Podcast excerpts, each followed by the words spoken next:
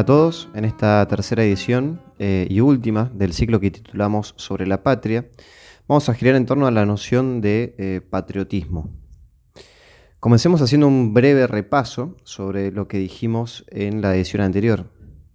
En, eh, la edición anterior comentamos un libro de Rafael Gambra titulado El silencio de Dios. en ese libro, Gambra comenta algunos fragmentos de la obra de Saint-Exupéry en donde, a mi juicio, acierta en observar el, núcleo esencial de la noción de patria eh, y también de alguna manera eh, de la noción de patriotismo. Vimos también las nociones de compromiso y domesticación eh, y lo que significaban ¿no? para, para Exuperi. Por la primera, es decir, por el compromiso, alcanzamos un conocimiento cabal de todo aquello que nos es más entrañable, del terruño, de la comarca, de nuestra familia, de nuestra patria.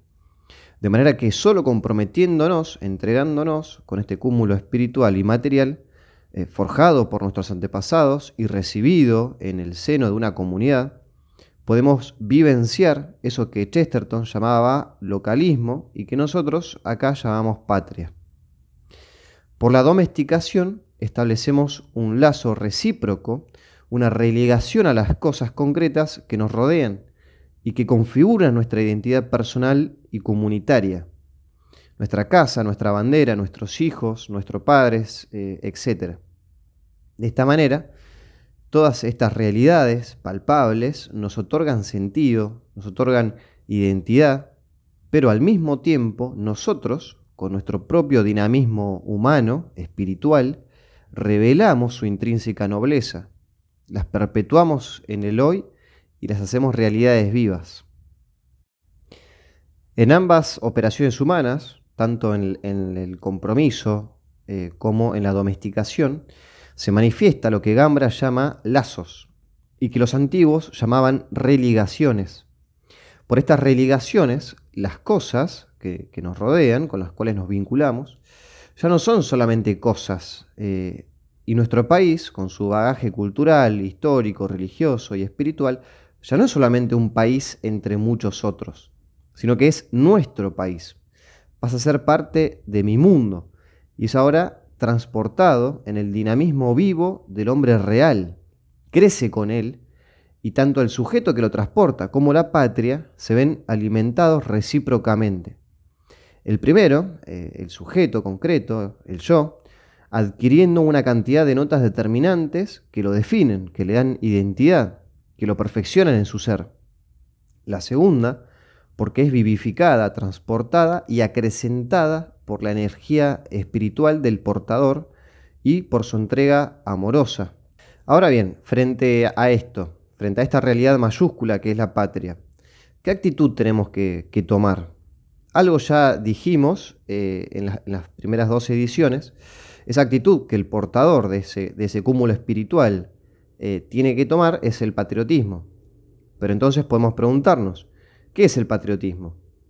Empecemos por aclarar que el término patriotismo es equívoco, es ambiguo, es decir, admite una multiplicidad de significados y que incluso en muchos casos son contrarios entre sí. Investigando un poco la cuestión, me encontré con un muy buen artículo del el doctor Raúl Arlotti, es profesor de, varias universidades acá en Buenos Aires. En este artículo, el doctor Arlotti, titulado eh, Patria, Patriotismo, Nacionalismo, hace un recorrido histórico del desarrollo del término eh, patriotismo y hace una muy pedagógica distinción de las distintas eh, significaciones que recibe. Esta multiplicidad de significados están Es decir, son múltiples en razón de que, hay una multiplicidad de ideologías que eh, los tratan. El artículo es bueno, no, hay dudas de eso, pero a mi juicio la cuestión, por su importancia intrínseca, no puede ser tratada solamente de manera horizontal, ¿no? homologando todos los significados, porque tampoco considero que todos ellos sean acertados, amén de que puedan coincidir entre sí eh, en algunos puntos. Eh, el artículo, de todas maneras, puede eh, aportarnos ahora a nosotros un, bosquejo de estos distintos significados de la noción de patriotismo. Y de hecho su objetivo, como en, cuanto tal, como artículo académico, es justamente dar este, este bosquejo de distintos significados y de cómo la crítica académica, desde los años 80 más o menos, se ocupa de analizar si patriotismo y nacionalismo son lo mismo o no. Ahora a nosotros eh, esto no, no nos interesa, pero sí lo que nos importa es echar un poco de luz sobre la raíz, sobre el núcleo antropológico que constituye eso, eso que llamamos patriotismo. A grandes rasgos, y de acuerdo con la mayoría de estudiosos en la materia, entre ellos el mismo Arlotti, el término patriotismo surge ya muy entrada la Edad Moderna, con los movimientos revolucionarios del siglo XVIII. En este sentido, casi todos aquellos que levantaron la bandera de la revolución, eh, en Francia, en Estados Unidos, en Italia, etc., se llamaban a sí mismos patriotas, reivindicadores de una identidad nacional que toma conciencia de sí misma. Aun cuando pueda observarse una, etimología común con el término patria, eh, su origen histórico, como podemos ver, es muy diferente eh, en uno y otro caso. Ambos términos derivan de pater, de padre, del cual deriva el adjetivo patrius. Parece indicar un vínculo con, nuestros padres y un carácter de herencia, de alguien que recibe algo de aquel, ¿no? de su padre. Sin mucho agregado, esto es esencialmente, en esencia, esto es la etimología de la palabra. Ahora bien, a partir de entonces, eh, desde, el siglo XVIII, de, los movimientos revolucionarios, el término se, impuso como uso común en materia política, filosófica, en los ambientes académicos, a pesar de los diferentes significados que cada ideología le asigna. El mismo Arlotti, en, el mencionado artículo, distingue, por ejemplo, dos grandes nociones de patriotismo. Él distingue el patriotismo fuerte y el moderado. En el primero incluye, por ejemplo, al filósofo eh, McIntyre. En el segundo hace una minuciosa distinción de los distintos patriotismos. Ahí, por lo general, son eh, maneras de concebir un vínculo común en torno a la noción de patria, que son las que utilizaban los, eh, los republicanos liberales. Y así, por ejemplo, distingue el patriotismo republicano de Mauricio Viroli, el patriotismo comunitarista moderado de Charles Taylor, el patriotismo liberal de Stephen Nathanson, el constitucional de Jürgen Habermas, etc. A, los fines de este ciclo, ahora no nos interesa tanto estas cuestiones, por lo menos no por ahora. Eh, sí, sin embargo, nos interesa ver cuál es el, quid, digamos, eh, la raíz antropológica de eso que puede llamarse patriotismo. Y para eso tenemos que volver mucho más atrás en la historia y traer en escena a eso que los, romanos eh, llamaban pietas, piedad, y que Santo Tomás explica magistralmente en la Suma Teológica. Esta cuestión de la piedad la trata Santo Tomás en la Segunda Secunde, cuestión 101, es decir, inmediatamente después de tratar la virtud de la religión, y como primera gran virtud dentro del Tratado de las Virtudes eh, Sociales. Todas estas virtudes, es decir, la religión y las virtudes sociales, son partes potenciales de la justicia, es decir, son, eh, son una parte de la justicia. Expliquemos un poco el, el asunto. Nos explica Santo Tomás que la justicia es la constante y perpetua voluntad de dar a cada uno lo suyo. Esta definición que da Santo Tomás se remonta a los antiguos griegos, Aristóteles de hecho da una definición muy parecida en la ética Nicómaco, y que luego pasó a los romanos. En la mayoría de los casos, incluso hoy, se atribuye la autoría de esta definición a el jurista romano Urpiano. Lo cierto es que esta definición, esta manera de concebir la justicia, ya estaba establecida en la mente y en el derecho romano desde mucho antes. Es decir, ser justo es darle a cada quien lo que le corresponde. Y si voy a comprar, por ejemplo, caramelos al kiosco, corresponde que por esos caramelos pague el precio estipulado por el vendedor. Si hago un contrato con alguien, corresponde que lo cumpla de la manera pactada, etc. O sea, en la medida en que tengo la, la voluntad de adquirir un bien, corresponde que pague, que dé por él lo que corresponde.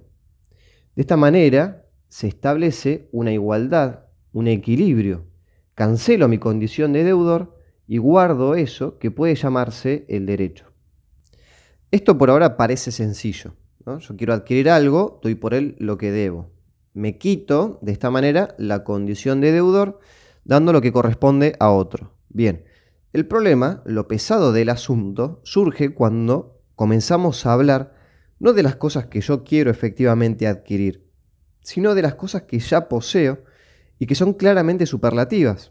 Veamos, por ejemplo, nuestro cuerpo, nuestra lengua, la educación que me dieron mis padres, mi hogar, mi naturaleza humana, mi ser, mi existencia. Todos estos bienes, del, que todos podemos tomar conciencia fácilmente, efectivamente los poseo, es decir, son míos, pero me fueron otorgados, entregados. Ninguno de nosotros es autor de estas cosas. De modo que la autoría de estas cosas es extrínseca a nosotros. De esto se sigue que en el momento en el que advenimos a la existencia, portamos ya la condición de deudores. Es como nuestra marca de fábrica. Entonces, esta condición existencial de, débito constante es lo que hace que, en primer lugar, nos demos media vuelta y le agradezcamos a nuestros padres. ¿no? Ellos son los que, en primer lugar, nos dieron gran parte de estos bienes. Nos vistieron, nos alimentaron, nos educaron, nos dieron un techo, etc.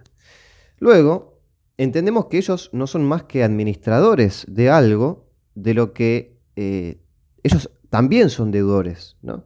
Ninguno de ellos fue autor, por ejemplo, de este suelo, de la lengua de la que son portadores, de un territorio y de un territorio pacífico, de las instituciones que nos rigen, de la religión que practican y de muchas otras cosas que hicieron posible su existencia en medio de una comunidad determinada. De modo que, extendiendo la mirada, debemos considerar también a todos los que vinieron antes que ellos y junto a ellos, que cooperaron de manera activa para otorgar o al menos transmitir, vivificar, mantener todos estos bienes que mencionamos. De esta manera, entonces, adquirimos conciencia de la deuda hacia nuestros padres pero también hacia esa realidad que los trasciende y los constituye también a ellos, y que llamamos patria. Por último, debemos considerar que tanto ellos, es decir, nuestros padres, como nuestra patria, así como todo lo existente, son bienes superlativos cuya autoría está reservada a Dios. En última instancia, la causa de la existencia de todo, eh, de todo lo que existe, es Dios.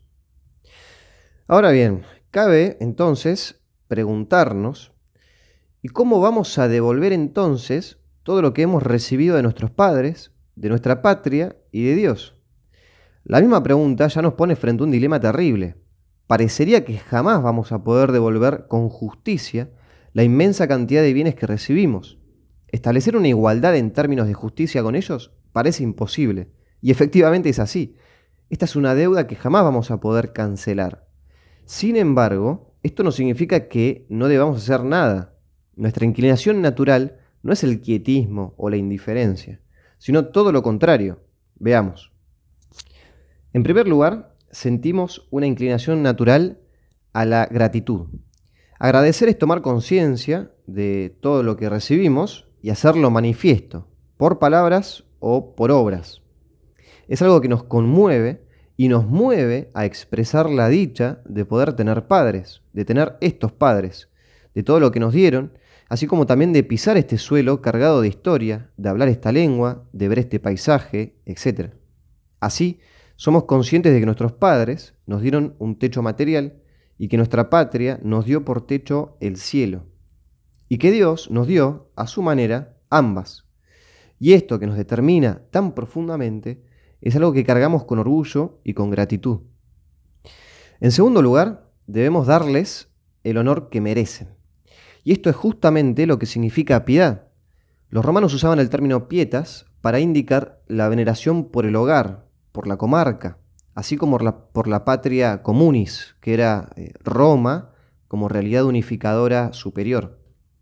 Respecto de Dios, la virtud que ordena al hombre a darle honor y reverencia debidos es la religión.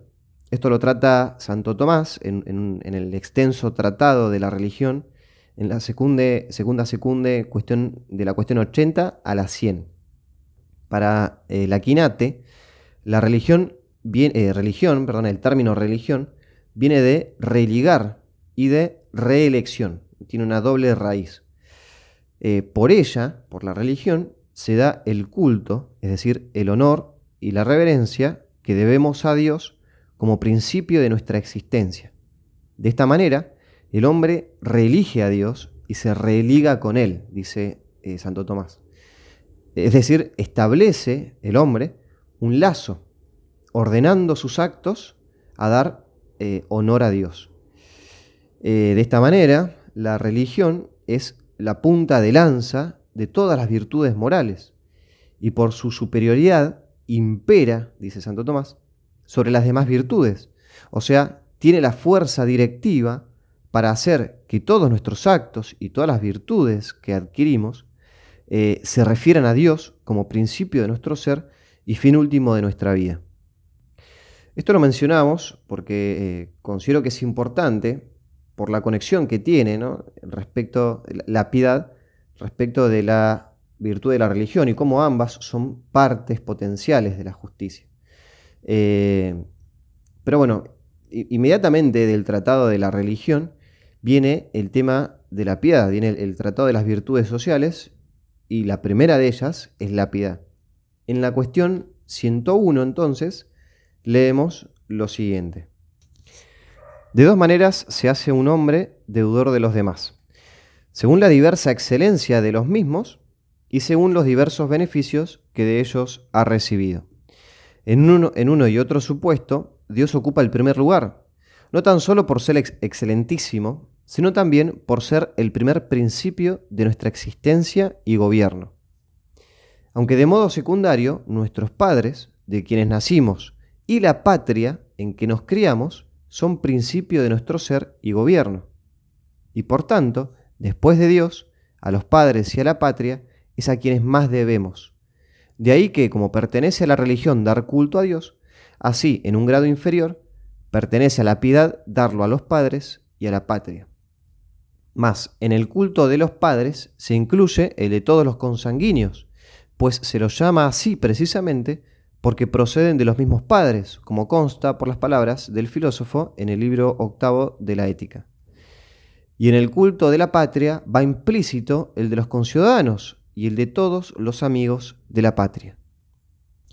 Como podemos ver entonces de este primer artículo de la cuestión 101 eh, de Santo Tomás, podemos ver nuestra condición de deudores respecto de nuestros padres y de nuestra patria Debemos honrarlos, o sea, manifestar interior y exteriormente la grandeza de lo que han hecho por nosotros y tenerlos en estima y procurar que su gloria y su bondad se perpetúen y se hagan claros a nuestros hermanos y compatriotas. Ahora bien, de esta cuestión se siguen varios asuntos. Primero, como vemos, la virtud del patriotismo o piedad, eh, cosas que ahora usamos como, como sinónimos, digamos, eh, no es un mero sentimiento. Es verdad que nos mueve a sentir especial afecto por nuestros padres y por nuestra patria, pero la justicia es un acto de la voluntad, es decir, la piedad, dar el honor debido a la patria y a nuestros padres, es un deber que brota de la ley natural. En segundo lugar, eh, podemos decir que en razón de nuestra condición de deudores y de que esta deuda superlativa nunca podrá ser saldada, debemos estar dispuestos a dar todo cuanto podamos por su honor, eh, por su bien y por su grandeza. Y así podemos leer eh, Aristóteles, que en el Tratado de la Amistad, en la Ética Nicómaco, nos dice, es también verdad que el hombre bueno hace muchas cosas por causa de sus amigos y de su patria, hasta morir por ellos si es necesario. Abandonará riquezas, honores y en general todos los bienes por los que los hombres luchan, procurando para sí mismo lo noble. Preferirá un intenso placer por un corto periodo que no uno débil por mucho tiempo, y vivir noblemente un año que muchos sin objeto, y realizar una acción hermosa y grande que muchas insignificantes. Este quizás sea también el caso de los que dan su vida por otro, eligen para sí mismos el mayor bien. Como podemos ver en este fragmento de la Ética Nicómaco de Aristóteles, eh, podemos observar una, una paradoja enorme. Dice Aristóteles que dando nuestra vida por la patria, obtenemos el mayor bien. ¿Cuál es este bien? Bueno, justamente perfeccionarnos por la virtud, engrandecernos, no buscando nuestro bien, sino el del otro, en este caso el de la patria. Y en esto consiste precisamente la amistad. Recordemos que este fragmento es del Tratado de la Amistad de, la Ética Nicómaco. Eh, la amistad consiste justamente en preferir el bien del otro antes que el nuestro. Debemos, por, lo tanto, eh, podemos decir, ser amigos de nuestra patria, ¿no? estar prontos para eh, estar dispuestos a dar por ella cuanto esté a nuestro alcance. Esto es eh, justamente, dice Joseph Piper, es, de alguna manera una locura. ¿Por qué? Porque el hombre justo, el patriota, el hombre piadoso, eh, como también el hombre religioso, es alguien que busca compensar un excesus, una deuda que lo supera, eh, que es insalvable, ¿no? que es imposible de cancelar, pero que aún así busca honrar y busca amar estas realidades tanto como puede. Y lo tercero que, podemos observar de esta manera de entender el patriotismo o la piedad, eh, tal y como la venimos explicando, es que claramente eh, parecería que en el mundo de hoy no es algo muy frecuente de encontrar. Eh, no se encuentra en los ámbitos académicos, no es algo que se encuentre con facilidad en los colegios, tampoco se encuentra con facilidad en la política, sobre todo en las figuras públicas, no se encuentra en los medios y cada vez se eh, ve menos en la gente común, podemos decir, en, la persona concreta y de a pie. Ciertamente podemos eh, observar que hoy en día se habla de patriotismo, eh, se habla en, un en, este sentido típicamente moderno en el que nos, referimos antes. y cuando hablamos de, de patriotismo en este sentido, vemos dos notas que son esenciales a este patriotismo, ¿no? en, el sentido moderno e incluso en el sentido contemporáneo. Por un lado se entiende patriotismo como un sentimiento, como una emoción, algo a lo que uno puede adherir o no, eh, que puede seguir o no, pero que no involucra un lazo natural con un cúmulo de bienes espirituales y materiales. Eh, como sentimiento, entonces, puede mudar, es decir, puede cambiar.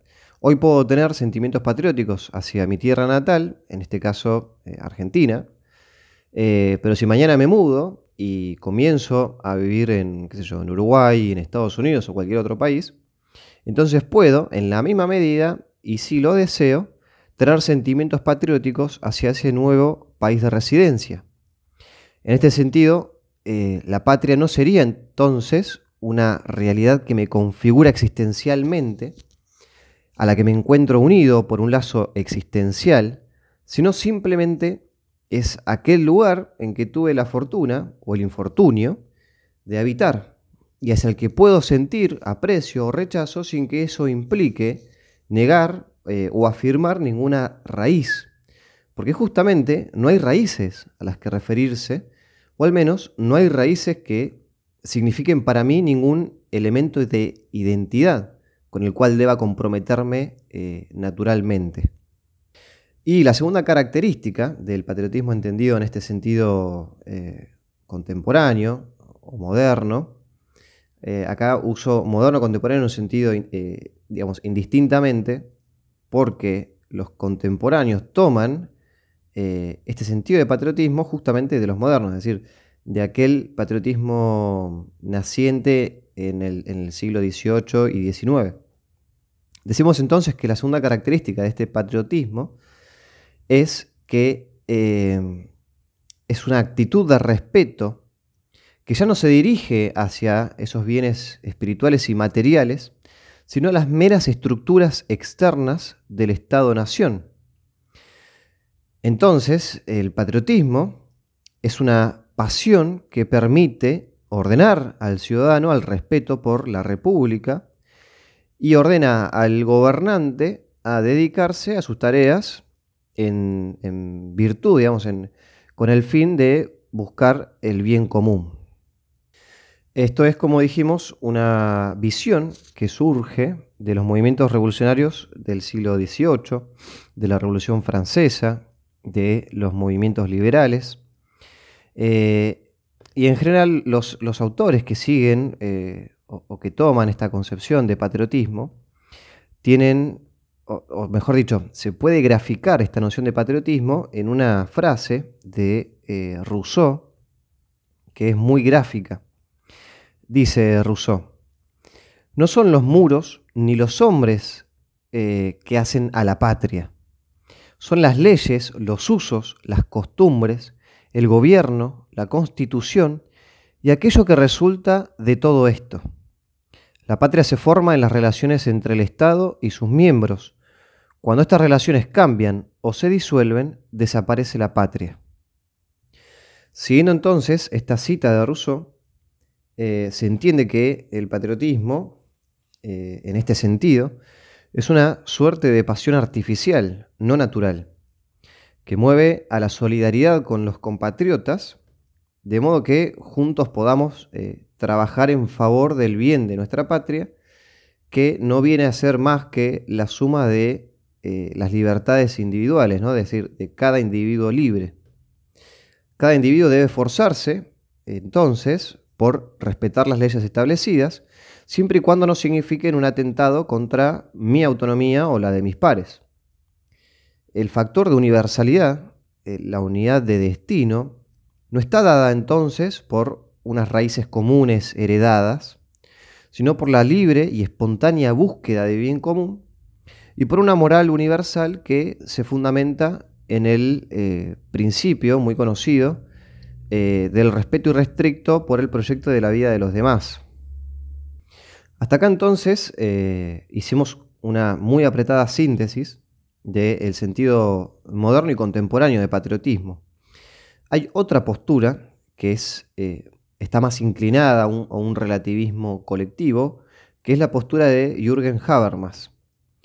Este, este autor sostiene que eh, sostiene una suerte de patriotismo constitucional que es, en sus propias palabras, post-nacional, post-tradicional y post-convencional. Eh, es decir, el aglutinamiento individual, el factor de unión, surge por el respeto de las estructuras eh, democráticas vigentes, por una postura imparcial frente a los antiguos eh, modelos de moralidad o a los valores que determinaron la esencia del país que se habita. Esto es muy sintéticamente lo que, lo que propone él es como se puede ver una postura mucho más radical, eh, radicalmente relativista, digamos, ¿no? Eh, pero que es muy gráfica y que permite ver hasta qué punto de desarraigo eh, hemos llegado. El, padre Alfredo Sáenz, en, un libro muy bueno, cuya lectura recomiendo, que es El hombre moderno, específicamente en un capítulo que, que él titula eh, El desarraigo, explica muy bien esta, esta manera posmoderna de entender eh, esta suerte de patriotismo líquido, podemos decir. Voy a, vamos a leer unos fragmentos de, su libro para, para, poder ver qué es, qué es lo que nos refiere a él a este respecto. Dice el padre Alfredo Sáenz, el hombre de hoy es un hombre que ha perdido sus arraigos. No en vano, es el producto de un largo proceso histórico que progresivamente lo ha ido desvinculando de sus raíces tradicionales. Heredero de la Revolución Francesa, de Kant y de Hegel, y de la Revolución Soviética, de Engels y de Marx.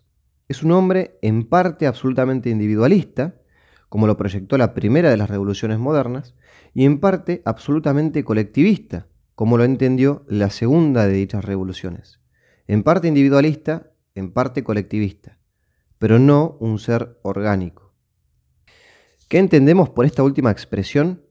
El hombre es orgánico cuando se integra en un organismo, como miembro de un cuerpo, cuando tiende puentes a realidades que lo trascienden y enriquecen. El hombre inorgánico, por el contrario, es un ser aislado, mutilado, amputado de las relegaciones que normalmente debían sustentarlo y darle vida. Un poco más adelante, eh, en este mismo libro, dice el padre Sáenz, el hombre quedó cada vez más solo e inerme ante un estado cada vez más omnipotente, sin raíces en las familias, en las asociaciones intermedias, en la patria, en Dios. Y un poco más adelante eh, dice el padre, eh, destaca Marcel de Corte el grado en que el hombre ha ido perdiendo ese sentido íntimo, intuitivo y tradicional de los valores, que le hacían perseguir su fin propio, casi sin darse cuenta, cumpliendo así sus deberes consigo mismo, con la familia y con la sociedad. ¿Qué se ha hecho de tantos valores antaño, tan anclados en los usos y costumbres de la gente, como el respeto a sí mismo, una de cuyas formas es el pudor, la veneración de los padres, la educación de los hijos, el amor a la patria, que responden a instintos tan naturales y profundos? Se han roto tantos vínculos, el hombre gira desorbitado. Eh, hasta acá el padre Sáenz y podemos observar que frente a esta situación que transitamos hoy, terrible, de, desarraigo, de olvido de los bienes recibidos por nuestros antepasados, de falta de amor a la patria, queda entonces reivindicar aquella virtud olvidada de la piedad, que a mi parecer es el núcleo esencial que debe vivificar un verdadero patriotismo. Ciertamente podemos encontrar algunos puntos valorables en, aquellas otras concepciones de patriotismo. Por ejemplo, el respeto por las instituciones vigentes, por las leyes, la solidaridad con nuestros compatriotas, el espontáneo sentimiento de amor por eh, nuestro suelo, la búsqueda libre del bien común, e incluso la importancia de que esto sea promovido por el Estado, ¿no? a quien está reservada la tarea de ordenar a los ciudadanos al bien del todo político. También es valorable la postura revolucionaria que asumieron los padres del término patriotismo, de aquellos revolucionarios del siglo XVIII. ¿Por qué? Porque todo intento de reivindicar la tradición, la patria, la virtud de la piedad, una concepción trascendente del hombre, todo esto ya no forma parte del statu quo. La revolución, eh, de alguna manera, fue consumada en sus objetivos inmediatos. De modo que, de ahora en más, nos queda a nosotros tomar la bandera de la revolución. Eh, este, sin embargo, me parece que es un tema para charlar en otra oportunidad, pero que no es menor. Pero entendemos entonces que, esto, todas estas características del patriotismo, tal y como la entienden los, modernos y contemporáneos, eh, es insuficiente para alimentar un sentido trascendente del patriotismo, que nos permita ver hacia atrás y por lo tanto prolongar hacia el futuro la salud de nuestra patria y de nosotros como portadores de su bondad, que nos permita volver a nuestras raíces, que nos permita amarlas, comprometernos con ellas y entender que ellas nos definen, son parte de nuestro ser y que sin esas raíces no hay manera de dar verdaderos eh, frutos de sacrificio por el bien de nuestra patria. Por este motivo, eh, y a modo de conclusión, voy a leer un fragmento de eh, Las virtudes fundamentales de Joseph Piper, eh, otro excelente libro que también recomiendo. En ese libro, eh, Piper creo que indica con mucha precisión la manera en que debe subsanarse este, este mal que hoy transitamos.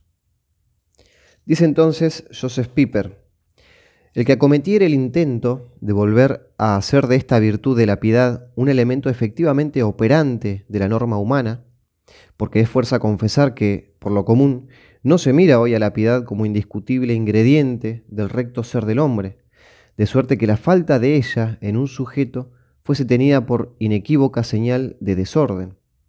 El que emprendiere el ensayo de rehabilitar esta virtud no tendría más remedio que empezar por la restauración de un supuesto, el cual consistiría en que pudiera llegarse a tener la experiencia de que la relación de los hijos para con los padres no se deja efectivamente cancelar por ningún género de prestación. En una palabra, sería preciso que fuese restaurado el orden familiar, y ello tanto en la realidad como en el universo de valores del pueblo. Ni qué decir tiene que por orden familiar no se entiende únicamente la relación entre padres e hijos. Sin el mencionado supuesto, carece de sentido esperar que la íntima experiencia de una deuda impagable tenga por fruto la actitud de la piedad. Siguiendo entonces lo que nos dice Piper, eh, nos queda a nosotros la tarea de restaurar eh, la familia, de restaurar el orden familiar, como dice Joseph Piper es decir, de restaurar ese hábitat natural donde surgen las virtudes, específicamente también la virtud de la piedad. Queda restaurar esa primera patria, ese horizonte de arraigo, de compromiso y domesticación, de lazos y religaciones, que es la familia. El patriotismo nace en la patria y la familia también es patria. Es la primera patria que Dios eh, nos dio para que nos sirva de imagen de la patria común, que es nuestra querida Argentina, y para que sea de instrumento para que podamos llegar algún día a la patria celestial. Así que bueno, muchas gracias a todos, eh, espero que les haya gustado.